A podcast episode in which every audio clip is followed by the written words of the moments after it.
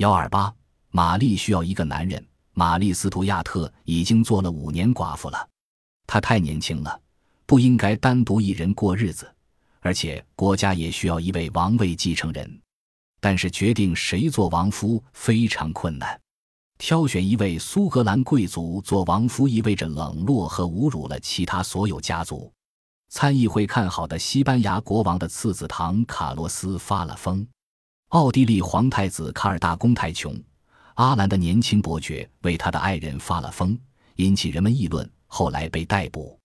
宫廷诗人皮埃尔·德夏特拉藏在玛丽床下，企图强暴她，然而他被发现了，为自己的追求付出了生命的代价。或者，正如谣言所说，他本身与女王有不正当关系，只是显然因为惹恼了她，所以他故意让她被众人发现，以便摆脱她。英格兰的伊丽莎白同样卷入了这件事，他特别推荐了罗伯特·杜德利，后来的莱斯特伯爵。同时，他宣称，如果玛丽选中一位英国贵族，他将善意地考虑玛丽对英国王冠的要求，用以引诱玛丽。然而，正如每个人都知道的，莱斯特是伊丽莎白的宠臣，玛丽当然不愿意要他。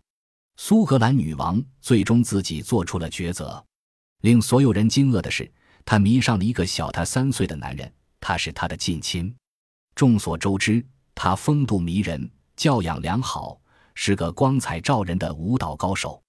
但他是个花花公子，怯懦软弱。他就是亨利·罗德·达安利。玛丽的决定几乎让人无法理解。她需要的是这种男人，他能保护她不为阴谋和敌视所伤害，能为她撑腰做主。但他选择的男人却是胆小如鼠、见风使舵的那一种。选择亨利·达恩利，也许是玛丽所犯的最大错误。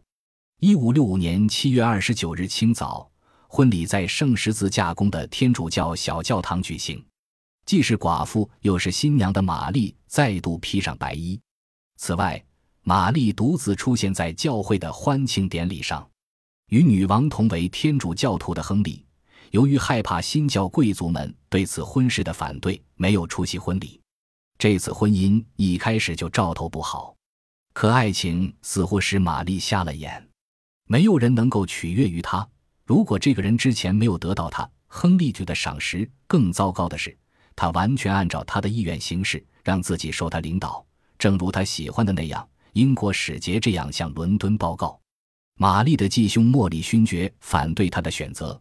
因为他担心这会影响到他在宫廷的势力，因此他站到了伊丽莎白一边，开始祸害他的妹妹。他是个阴谋诡计大师，玛丽必须采取行动。他召集士兵出兵征讨兄长。由于战争一直持续到十月份，莫里的兵力逐渐减少。然而，这位继兄拒绝了任何和解方案，在面临失败的威胁时逃往英国。女王的强硬给那些幸灾乐祸的旁观这场战争的贵族们留下了深刻印象，形势开始变得对她有利。可是玛丽没有利用这大好机会，反而在婚姻问题上迷失了自己。事实上，玛丽已经厌倦了她一变而虚荣的丈夫亨利。突然，在爱丁堡的大街上，他不再是国王，而只是女王的丈夫，而且玛丽不许他再上她的床。于是，当十一月份女王怀孕的消息公之于众时，人们议论纷纷。这时，一个在玛丽的宫廷里自觉地扮演着不起眼角色的男人走上前台——戴维·里奇奥，女王的秘书和最心腹的亲信。无人能绕开他，直接与女王打交道，因此他是贵族们的眼中钉。据说他身材矮小，相貌丑陋，是个驼背，嗜好颜色缤纷的衣服和首饰。他是那个温暖玛丽被窝的人吗？人们越是议论里奇奥，他越是开始炫耀他在宫中的地位。这是个错误，他加速了他的厄运的到来。詹姆斯·赫伯恩，第四代博斯维尔伯爵，忠诚的顺从于玛丽。里奇奥的发迹之路非常短，他很快的直上青云。一五六一年，他作为萨伏伊使节的随从来到苏格兰宫廷。先是做宫廷乐师，接着成为玛丽的男仆，最后当上她的秘书。他声称女王在一切事情上都听从他的建议。玛丽忽略了禁止他说这种话，这真是一个可怕的疏忽，如同他很快不得不认识到的那样，因为贵族们正在策划一场谋反，达恩利也在其中下了注，出于投机心理或者出于嫉妒。一五六六年三月九日傍晚，圣十字架宫发生一起谋杀事件。这晚，玛丽邀请最亲密的朋友们共进晚宴，其中有她的秘书。饭后，人们在一起坐了会儿。突然，一扇通向一道直达达恩利房间的螺旋楼梯的小门打开，他走进房里，似乎想要和妻子讲话。在他身后，武装贵族们蜂拥而进，他们的首领叫道。一切都是根据国王的命令行动的。戴维·里奇奥在陛下的私人房间里停留太久了。里奇奥藏在玛丽的沙发后面。这些贵族们冲向这只沙发。他们还想杀死女王吗？后来，玛丽重复了这一观点。她绝望的死命扯住玛丽的裙子，然后人们拖走了这个意大利人，并捅死了他，一共五十六刀。一个勤快的秘书的残酷结局。而且就在怀孕六个月的女王眼前，从那一刻起，玛丽就被监视起来。第二天早晨，当最初的震惊消失后，她振作精神，开始秘密筹备逃跑计划。为此，她需要她软弱的丈夫，她懂得如何迷惑他。三月十一日晚，这对夫妇逃走了。达恩利比他的妻子更害怕，骑着马在前面快跑。他由于怀着孩子。请求他骑慢点儿，他听而不闻。直到到达邓巴要塞，玛丽这才安顿下来。她给伊丽莎白女王写了一封信，详细叙述了谋杀她的秘书的整个过程，并把拥护者集中到自己身边。在流血谋杀案九天后，他率领八千人回到爱丁堡。通过这些戏剧性的事件，玛丽得知了谁真正对她忠心耿耿——詹姆斯·赫伯恩。博斯维尔伯爵，在几年前，当本身是新教教徒的他，在反对新教联盟的战争中，站在天主教的玛丽峰集资一边的时候，他不得不逃走。一五六五年九月，玛丽才把他从流亡途中召回。经历逃亡后，玛丽斯图亚特把国王军队的指挥权移交给他。他看中他的另一标志是，如今在三月初的议会正式开幕式上。他手持君主的权杖。发生谋杀案的三月九日晚间，博斯维尔也在圣十字宫。谋反者们相当肯定的也把他视为玛丽的心腹。他被女王房间里传来的嘈杂声音吓得明白过来，随后成功的逃了出去，以便安排营救女王的行动。他很快备好马匹，接应出逃的女王，并陪伴她来到邓巴要塞。从此以后。玛丽斯图亚特在博斯维尔的陪伴下感到了安全。在谋杀案发生的几天后，玛丽的继兄莫里又出现了。他并没有直接参与流血事件，因为有证据表明他三月九日不在爱丁堡，但却是知情人。一点不了解这一点的玛丽一心只想为被杀的秘书报仇，于是原谅了莫里以前的背叛行为，重新仁慈地接纳了他。赫尔密特吉堡，詹姆斯·赫伯恩。博斯维尔伯爵的列公。一五六六年十月，玛丽急急赶来探望负伤的博斯维尔。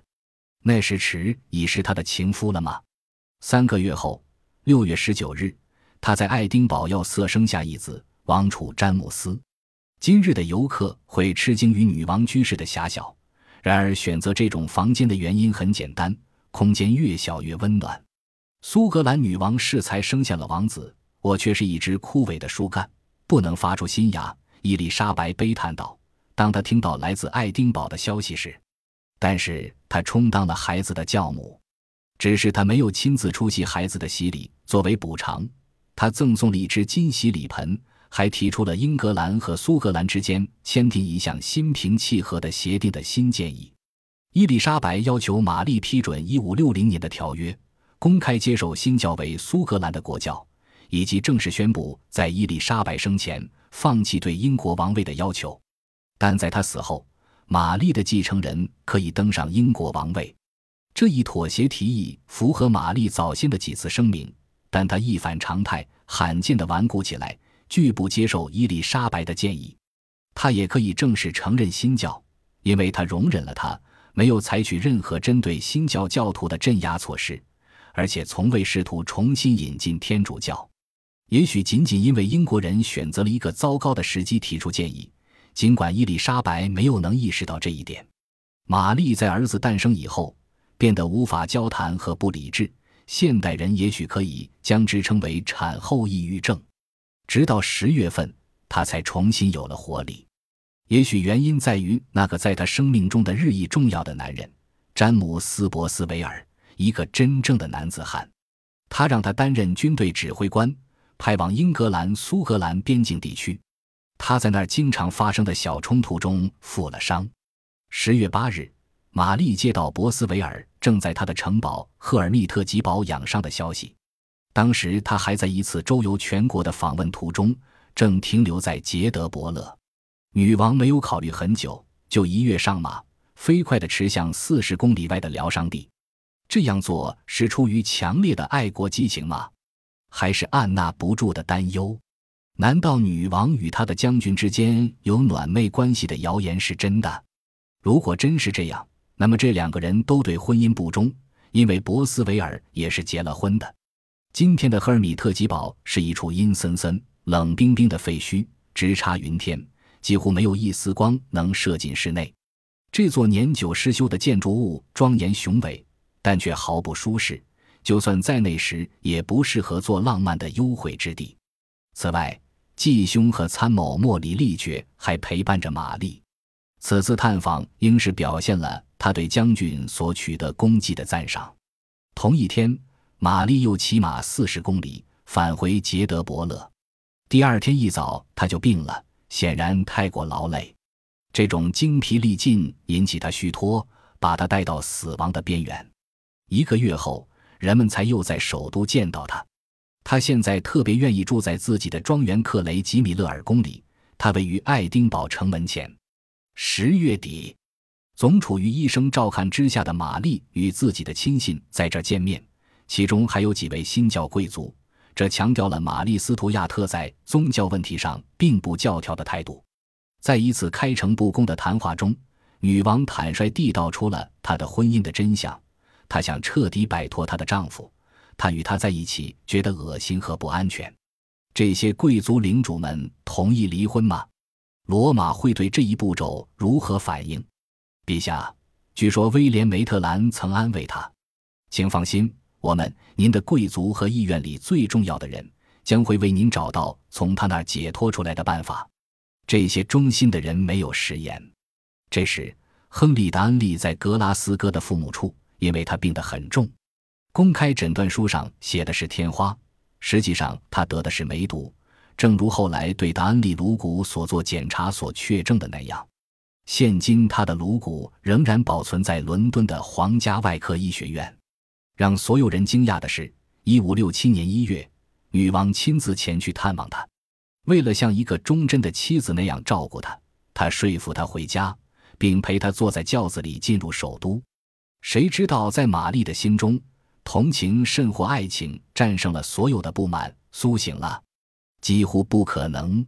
出于对他的反感，达恩利必须对此负全责。玛丽宁愿让他待在身边，以便控制他。